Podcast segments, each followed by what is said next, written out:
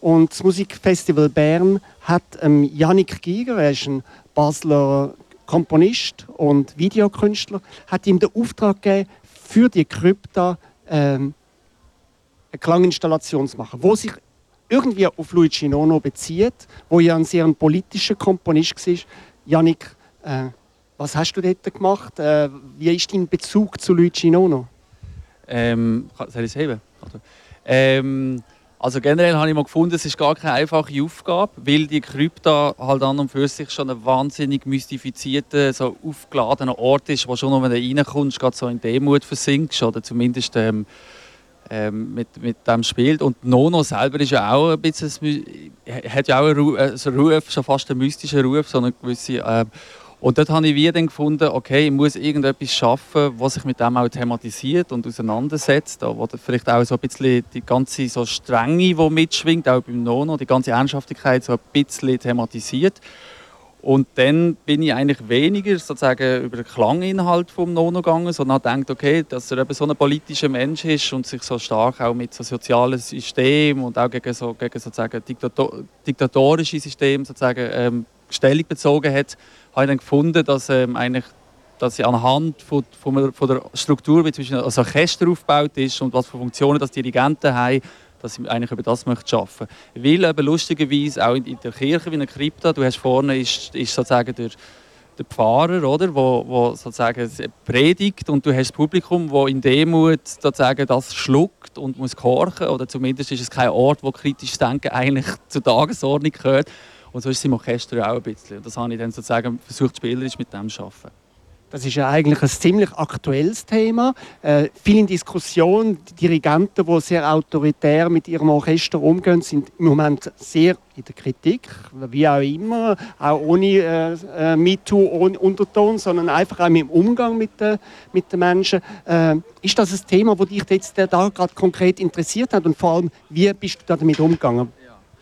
Also generell ist meine, ich, ich habe eigentlich, sehe nicht in der Aufgabe, um eine moralische Position zu sein, sondern eher um, um die Sachen sichtbar zu machen. Also ich möchte wie versuchen, die Sachen sichtbar zu machen und dann jedem selber das Urteil belassen, wie er das moralisch wertet.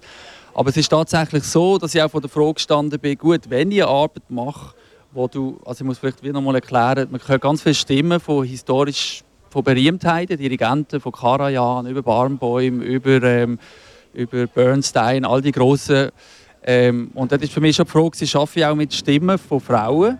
Und es war relativ klar, gewesen, es ist, wenn plötzlich Frauen auftauchen, die reden, dann, dann ist es schon fast eine Verklärung von der Realität. Also habe ich gesagt, ich muss eigentlich durch das ich wirklich nur mit diesen historischen Grössen arbeite und Frauen ausgespart werden, das eigentlich zum Thema auch machen. So, durch das es eigentlich wirklich so eine teilweise schon fast chauvinistische, sehr stark patriarchale ähm, Gesellschaft ist, die dort drinnen sozusagen über Musik verhandelt. Also zum Beispiel, es ist auch interessant, wie ganz oft sagen sie meine Herrschaften, wo man auch merkt, es ist keine einzige weibliche Person im Orchester vorhanden, oder?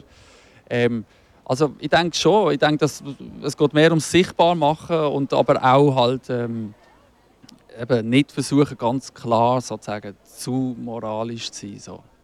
Aber was hören wir jetzt in dieser Klanginstallation? Wir hören in dem Fall wenn ich es richtig verstanden habe, äh, Dirigenten beim Proben mit dem Orchester, wie sie mit dem Orchester reden. Hören wir auch die Musik, die sie spielen? Wie, wie ist das?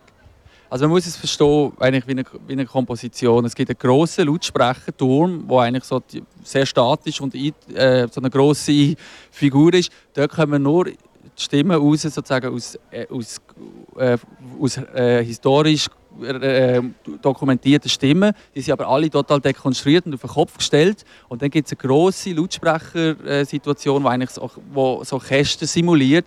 Das, also man muss sich das so vorstellen, man kommt eigentlich in eine Orchesterprobe rein. Man sitzt dort in dieser Krypta an und man hört vorne den Prediger und man hört dann ein Orchester, wo, wo im Dialog ist, aber der Dialog ist total fiktiv. Das heißt, was man nur real ist, sozusagen, sind die Stimmen, aber sie, wie, was musikalisch passiert, wie, sie musikal wie musikalisch sozusagen eine Reaktion stattfindet, das ist alles eigentlich Theater. Und äh, wie ist das jetzt gestaltet? Ist das ein Loop, der abläuft, oder sind das so verschiedene Ebenen, die durcheinander gemischt werden, spontan? Das ist eigentlich ein durchkomponiertes 20-minütiges Hörspiel, wenn man es wenn man sich so, ein bisschen vorstellen. So, es ist aufgesplittet in zwei Gruppen. Es gibt aber den Dirigent und dann gibt es Musiker, die aber sozusagen in Form von Instrumentalklängen reagieren. Und die Instrumentalklänge sind ist komponiertes Material, das aber auch oft basiert auf, auf wirklich real eingespielten Materialien. Aber es wird alles total durcheinander gemischt, dass es eigentlich nicht mehr, nicht mehr ist rückführbar sozusagen. Super, dann sind wir gespannt, dass man kann jederzeit reingehen vielleicht 20 Minuten bleiben und ich glaube, vor allem auch wichtig ist der Raum in dieser Krypta, wo eben, wie du sagst, die so leicht mystische Umgebung um die Dirigenten herum schafft. Danke vielmals, Janik Giger, dass du zu uns gekommen bist und ich gebe zurück an Zita und Livia.